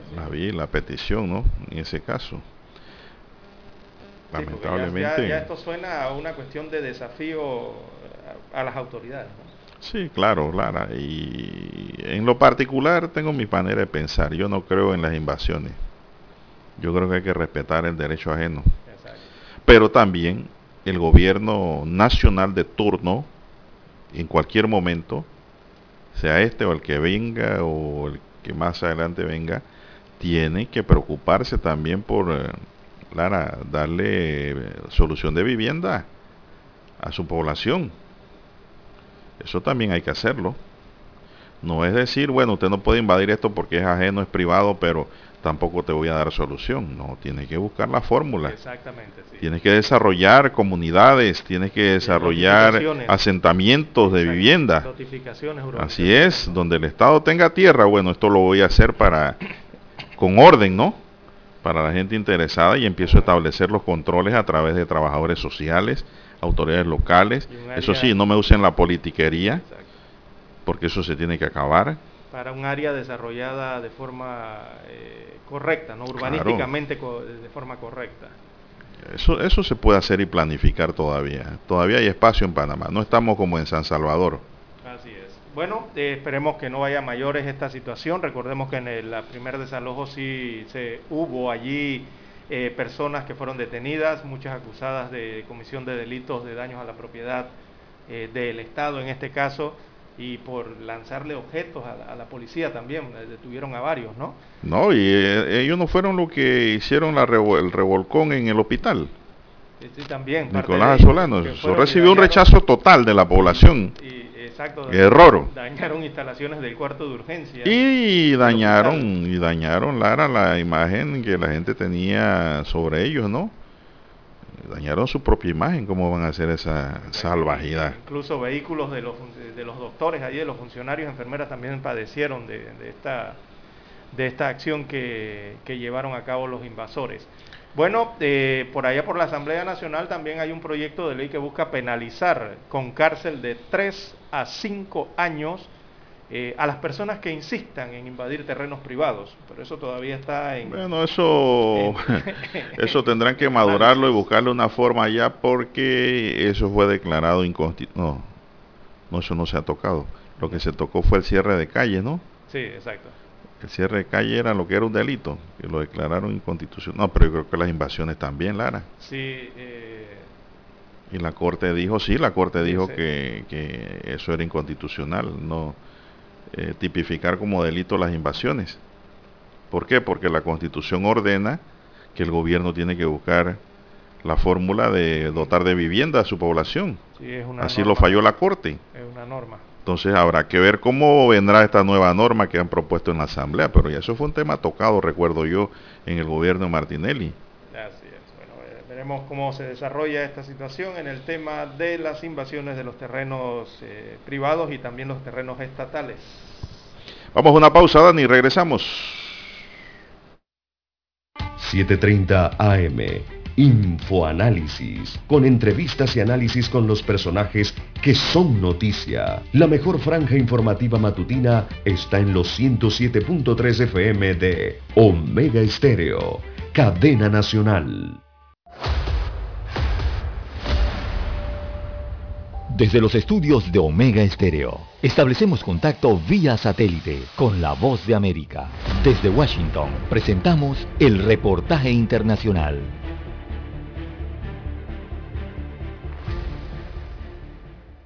Los enfrentamientos por las reglas en los sitios de trabajo en Estados Unidos que requieren la vacunación contra el COVID-19 para los empleados se está intensificando. La Casa Blanca responderá esta semana a una orden judicial que detuvo temporalmente un mandato federal de vacunas para empresas con más de 100 empleados, mientras algunos estados, empresas y grupos religiosos también presentaron demandas argumentando que el mandato es inconstitucional. Por su parte, el gobierno argumenta que es necesario y el doctor Vivek Murthy, director general de Salud Pública de Estados Unidos intentó expresar su razonamiento en el programa dominical This Week de la cadena ABC. Hay ocasiones en las que reconocemos que nuestra decisión tiene un efecto más amplio en las personas que nos rodean y es por eso que tener este tipo de requisitos en los lugares de trabajo no solo será útil, sino que es un paso necesario para acelerar nuestro camino para salir de la pandemia. El gobierno estadounidense dice que su responsabilidad es crear y hacer cumplir las reglas de seguridad en el lugar de trabajo, pero algunos legisladores advierten que el mandato sobre la vacunación contra el COVID-19 va demasiado lejos. Uno de los retractores más efusivos es el gobernador republicano de Florida, Ron DeSantis, quien se ha manifestado en contra de las reglas federales en una publicación de Twitter que decía textualmente, no creo que la gente quiera que se les quite esta decisión, no creo que quieran un precedente en el que el gobierno federal pueda intervenir y simplemente obligarlo a hacer lo que quiera que haga. Mientras el número de personas para recibir la vacuna sigue aumentando todos los días, algunos se preguntan si las reglas federales que entrarán en vigencia en enero valen la pena. Y si bien la cantidad de casos nuevos de contagio por COVID-19 continúa disminuyendo en los Estados Unidos, aún se registran 70.000 casos adicionales cada día. John F. Burnett, Voz de América, Washington. Escucharon vía satélite desde Washington el reportaje internacional. Para anunciarse en Omega Estéreo, marque el 269-2237. Con mucho gusto le brindaremos una atención profesional y personalizada. Su publicidad en Omega Estéreo. La escucharán de costa a costa y frontera a frontera. Contáctenos 269-2237. Gracias. Problemas de tierra, accidentes graves, reclamos a aseguradoras, incumplimientos de contratos, reclamos de herencias, todo asunto civil y penal, consulte al 6614-1445. Ahora contamos con el servicio de asesoría, confección de pliegos de cargos, impugnación y defensa en materia de contrataciones públicas. 6614-1445. Licenciados Juan de Dios Hernández Sanjur y Belkis Hernández Díaz. Omega Stereo tiene una nueva app. Descárgala en Play Store y App Store totalmente gratis. Escucha Omega Stereo las 24 horas donde estés con nuestra aplicación totalmente nueva. Omega Estéreo, 40 años innovando.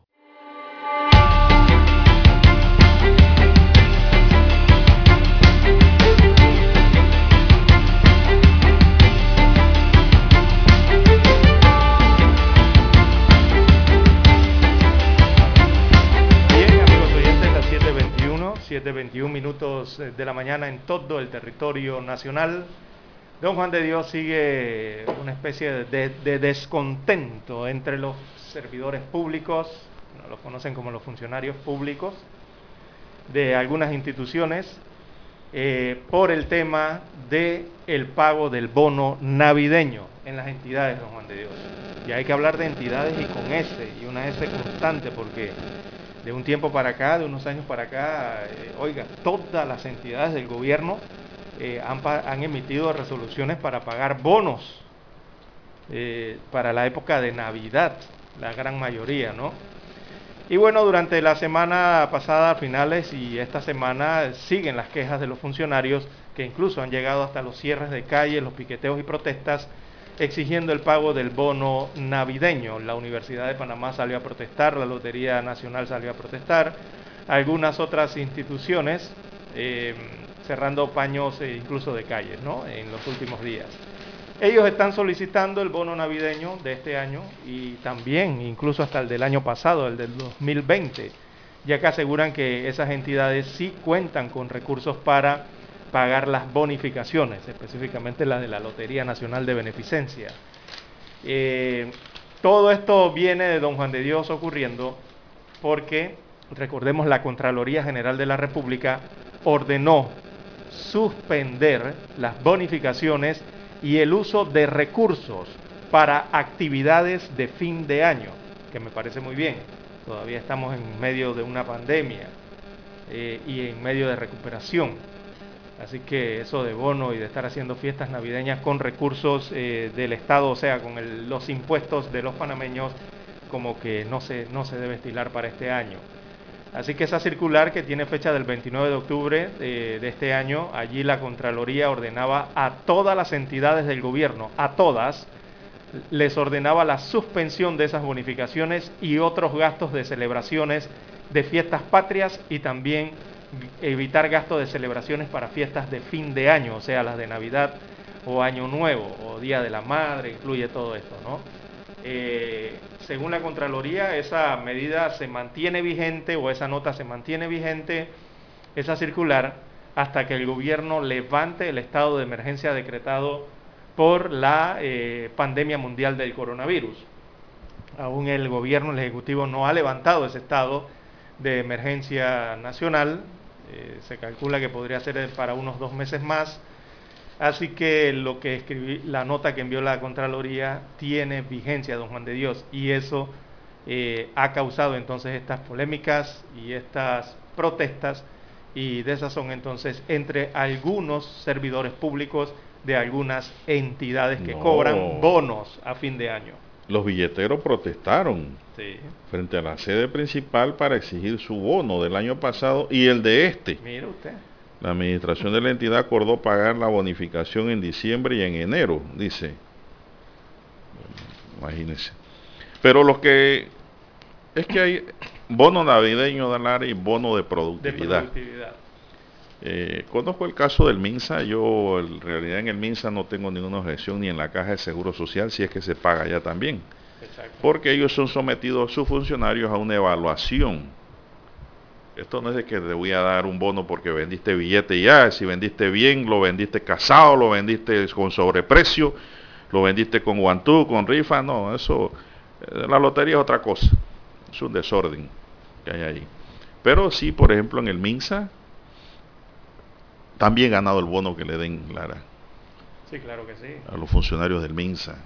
Los he visto trabajando los fines de semana, don Juan Dios, llevando Lara, bolsa, atendiendo, Enfrentaron la pandemia y la, hisopados. y la siguen enfrentando. domingos he visto esos carros sube y baja con enfermeras, con personal del Ministerio de Salud, verificando los, los aislamientos que hacen en las viviendas, ¿no? Y de acuerdo, y y eso no es un bono fijo, ahí va de acuerdo a la evaluación que reciba el médico, la enfermera, el laboratorista, el farmacéutico, eh, el empleado manual, todo eso te recibe una evaluación, ¿no? No es que todos van a cobrar y que igual que no, ahí depende de tu producción, lo que hiciste, tu puntaje, claro, al- dependiendo del puntaje, así mismo es el monto del bono.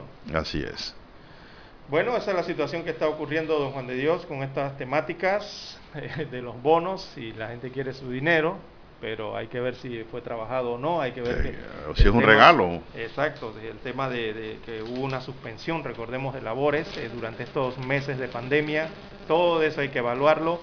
Eh, y don Juan de Dios, el bono que sí seguramente está eh, o va a ser confirmado, como todos los años, es el bono de los jubilados y los pensionados. Ah, no, no, no. Ese con lo- navideño sí es Con fijo. los viejitos no se me Sí, metan, ¿eh? sí, sí, ese bono sí es fijo para, No, no, no, para, para nuestros muchachos, Sí, no, no, adultos, eso mayores. Tiene que recibir su bonito ahí para por lo menos pagar deudas. Así es. Seguramente lo estarán confirmando en el seguro para estos, estos días. ¿no? Bien, son las 7.27 minutos, se nos acabó el tiempo, señoras y señores. 7.27 minutos, eh, Dani Araúz nos acompañó en el tablero de controles. En la mesa informativa les acompañamos. César Lara. Y Juan de Dios Hernández Sanur. Gracias, señoras y señores, por su tiempo prestado en esta audición. Sigan escuchando Omega Estéreo, cadena nacional, porque ya están preparado el personal de Infoanálisis. Hasta mañana.